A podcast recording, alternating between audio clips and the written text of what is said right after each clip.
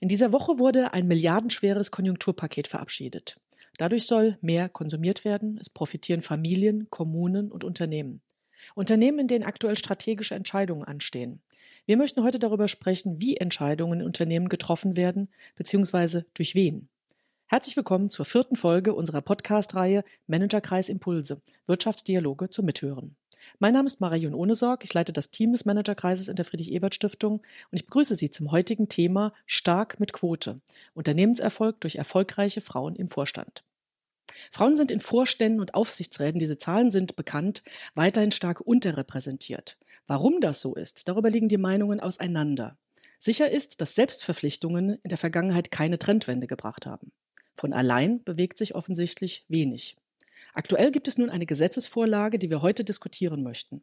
Sie wurde eingebracht, um durch verbindliche Regelungen weitere Fortschritte zu erreichen. Wir wollen also wissen, was haben Quoten mit Unternehmenserfolg zu tun. Darüber werden wir uns mit Beate Kummer und Petra Rossbrei unterhalten. Beate Kummer ist Diplom-Chemikerin und geschäftsführende Gesellschafterin von Kummer Umweltkommunikation. Sie gehört zum Vorstand des Managerkreises Nordrhein-Westfalen. Herzlich willkommen an Beate. Guten Morgen nach Berlin. Petra Rossbrei war viele Jahre Geschäftsführerin einer Tochter der Fraport und ist aktuell ehrenamtliche Vorsitzende des Präsidiums der Arbeiterwohlfahrt in Frankfurt. Sie ist außerdem Mitglied im Vorstand des Managerkreises Rhein-Main. Guten Morgen nach Frankfurt. Ja, guten Morgen aus Frankfurt. Katrin Roman wird das Interview mit den beiden führen. Sie ist Wirtschaftsprüferin und Unternehmensberaterin und organisiert mit uns den Business Lunch für Frauen in Berlin-Brandenburg. Hallo Katrin. Guten Morgen. Alle drei gehören außerdem zum Bundesvorstand des Managerkreises der Friedrich-Ebert-Stiftung. Und es geht auch gleich los. Liebe Katrin, du hast das Wort. Ja, vielen Dank, Marei. Das Thema Frauen in Führungspositionen begleitet uns ja nun schon sehr lange. Jetzt in der Krise sehen wir ja zum Teil auch Rückfälle in alte Rollenmuster. Da kommt es gerade zum richtigen Zeitpunkt, dass wir jetzt ein Gesetzesvorhaben haben, was unsere Familienministerin Franziska Giffey und die Justizministerin Christine Lamprecht vorangetrieben haben. Beate, warum ist es jetzt gerade wichtig, nochmal das Thema Frauenquote für Vorstände aufzunehmen? Ist die Politik nicht im Moment mit anderen Dingen beschäftigt? Ja, das ist sicher richtig. Politik ist seit Wochen oder Monaten genauso wie die Medien beschäftigt mit dem Thema Corona-Krise. Was aber zu kurz gekommen ist, in den letzten Wochen ist tatsächlich, dass die Länder besonders erfolgreich waren, die von Frauen geführt wurden. Also ich will mal nur ein paar Beispiele geben. Das ist zum Beispiel Dänemark, das ist Island, das ist Finnland, Neuseeland, Taiwan und natürlich Deutschland mit unserer Kanzlerin. Was zeigt das? Frauen äh, können führen und Frauen können insbesondere Krisenmanagement. Was in den Diskussionen auch viel zu kurz gekommen ist in den letzten Wochen, ist, dass äh, Frauen ja letztendlich äh, systemrelevante Jobs machen und insgesamt systemrelevant sind. Denken wir nur an die Pflege, denken wir an Krankenhäuser, wo mehr als 80 Prozent Frauen letztendlich wichtige Jobs übernehmen. Aber Frauen in Führungspositionen finden leider immer noch nicht statt. Und deshalb sind wir gerade in der jetzigen Zeit, weil Frauen systemrelevant sind und einfach breit aufgestellt sind, für die Gesetzesinitiative von Frau Lambrecht und Frau Giffey. Ja, gibt es denn wirklich auch Vorteile in der Quote? Welche seht ihr denn? Was bringt es denn den Unternehmen? Ist das mehr Bürokratie oder eigentlich eher eine Chance? Petra, wie ist deine Erfahrung und Meinung zu dem Thema? Also der größte Vorteil ist der Schub, den es in der Berufung von Frauen in Vorstandsämtern geben wird. Wir haben das an allen Beispielen gesehen, in denen eine Quote eingeführt wurde, ob das jetzt in der Politik war oder in den Aufsichtsräten. Wenn der Druck da ist, wird einfach mit größerer Intensität gesucht. Und es führt auch dazu, dass Entscheider die eigenen Bilder von dem, was eben ein Vorstand sein soll, überdenken müssen. Wenn mehr Frauen in Vorständen da sind, dann ist auch nicht mehr jede Frau repräsentativ für alle Frauen, sondern auch die unterschiedlichen Charaktere bzw. die ganze Bandbreite kommt dann mehr zum Tragen. Ein Mehr an Bürokratie sehe ich nicht, denn Vorstandsämter werden sowieso einzeln besetzt, in der Regel mit der Unterstützung eines Personalberaters. Da ist es kein größerer Aufwand, jetzt dann noch eine Frau zu suchen. Für Unternehmen kann die Quote auch ein Vorteil sein. Sie werden erstens zu ihrem Glück gezwungen, Diversity ernst zu nehmen. Und zweitens, wenn alle Unternehmen betroffen sind, braucht hier auch niemand Vorreiter zu sein, sondern jeder muss es halt eben machen. Ist da nicht auch bei der Einführung einer solchen Quote dann mit Widerstand zu rechnen? Gebetsmühlenartig werden ja auch seit Jahrzehnten die immer gleichen Argumente vorgebracht. Es gibt zu wenig Frauen, die Frauen wollen nicht, sie sind nicht qualifiziert genug. Beate, wie ist deine Sicht darauf? Also es wird mit Sicherheit viel Widerstand geben. Also man muss mit Widerständen äh, insbesondere von den Arbeitgeberverbänden rechnen, sicher auch BDI und andere Lobbyisten. Es wird immer wieder das gleiche Argument kommen. Wir haben nicht genug qualifizierte Frauen. Frauen sind in technischen Berufen unterrepräsentiert. Aber das kann nicht der Grund sein, sondern wir müssen letztendlich anfangen, endlich auch an diesem Ziel zu arbeiten. Frauen müssen nicht unbedingt in technischen Berufen gleich qualifiziert sein, sondern es gibt hochqualifizierte Frauen, in ganz unterschiedlichen Berufen, die auch Vorstandstätigkeiten übernehmen können. Gegebenenfalls dauert die Suche am Anfang etwas länger. Das hat aber jetzt die Einführung der Quote in Aufsichtsräten gezeigt, dass es trotz alledem immer wieder gelingt, auch qualifizierte Frauen letztendlich zu bekommen. Welche Erfahrungen habt ihr denn mit dem Thema in eurer eigenen Laufbahn gemacht? Gab es da auch Momente, wo man sagt, das ist jetzt nicht okay, was da vorgetragen wird? Habt ihr solche Erfahrungen persönlich? Also ich kann von einer Reihe von negativen Erfahrungen tatsächlich berichten. Also ich habe Widerstände erlebt, schon während der Promotion, wo man mir gesagt hat, dass ich ja heiraten würde und Kinder bekommen würde. Ich habe in vier Augengesprächen gesagt bekommen, dass ich doch mit Kindern nicht Vollzeit arbeiten könnte, obgleich ich das eigentlich immer getan habe. Ich habe mal bei einer Besetzung einer Geschäftsführerstelle äh, gesagt bekommen, dass ich meine Kinder aus meinem Lebenslauf streichen müsste, um äh, solche Stellen bekommen zu können. Also ich kann von einer ganzen Reihe von äh, schlechten Erfahrungen berichten. Allerdings haben sich die entsprechenden Menschen dann meistens nur unter vier Augen geäußert, sodass man da nicht dagegen vorgehen konnte. Und deswegen habe ich mich eigentlich frühzeitig auch politisch engagiert, um dem zu begegnen. Ja, ich habe im Wesentlichen ähnliche Erfahrungen gemacht wie Beate und kann auch ergänzen, dass tatsächlich auch das Verhalten von Männern und Frauen immer noch unterschiedlich beurteilt wird und ich auch gesehen habe, dass die Entscheider darüber nicht besonders gut reflektieren. Ne? Jeder erzählt immer nur, es ist mir egal, ob es Mann oder Frau ist, aber in Wirklichkeit ist das natürlich nicht so.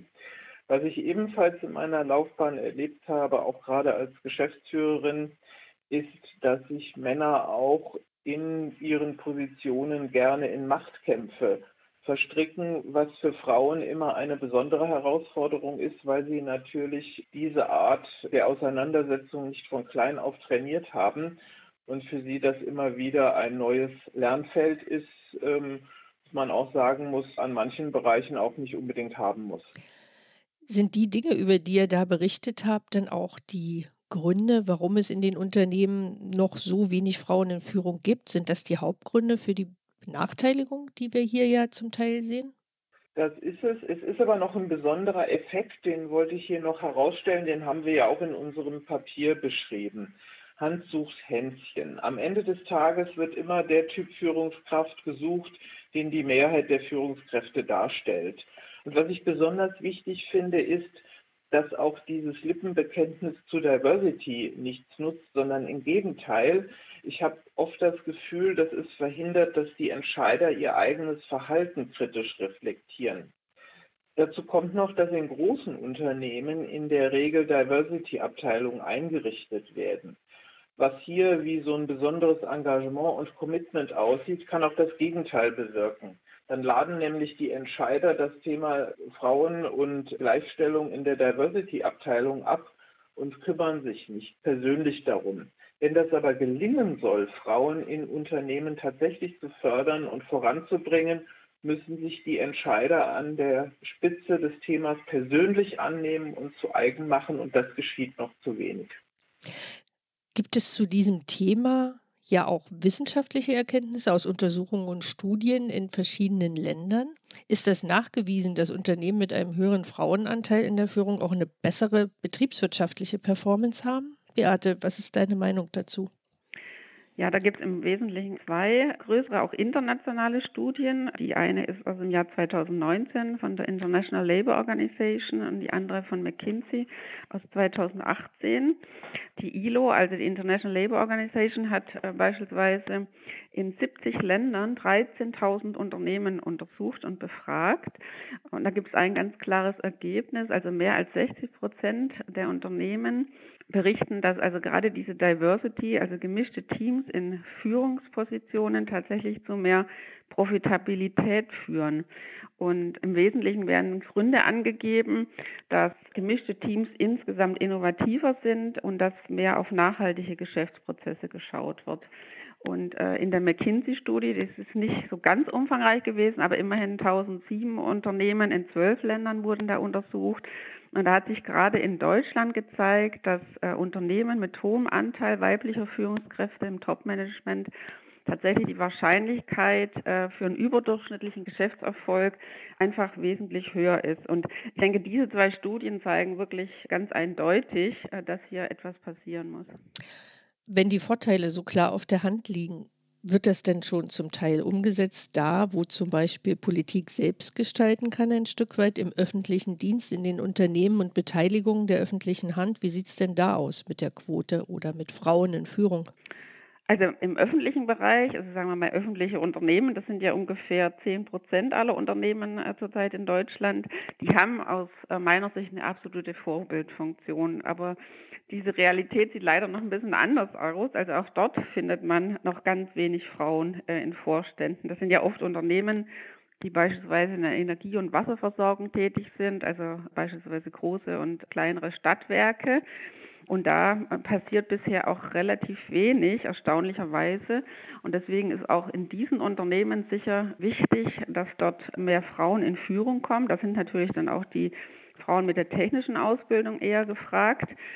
Aber letztendlich haben diese Unternehmen eine absolute Vorbildfunktion. Da muss viel passieren noch.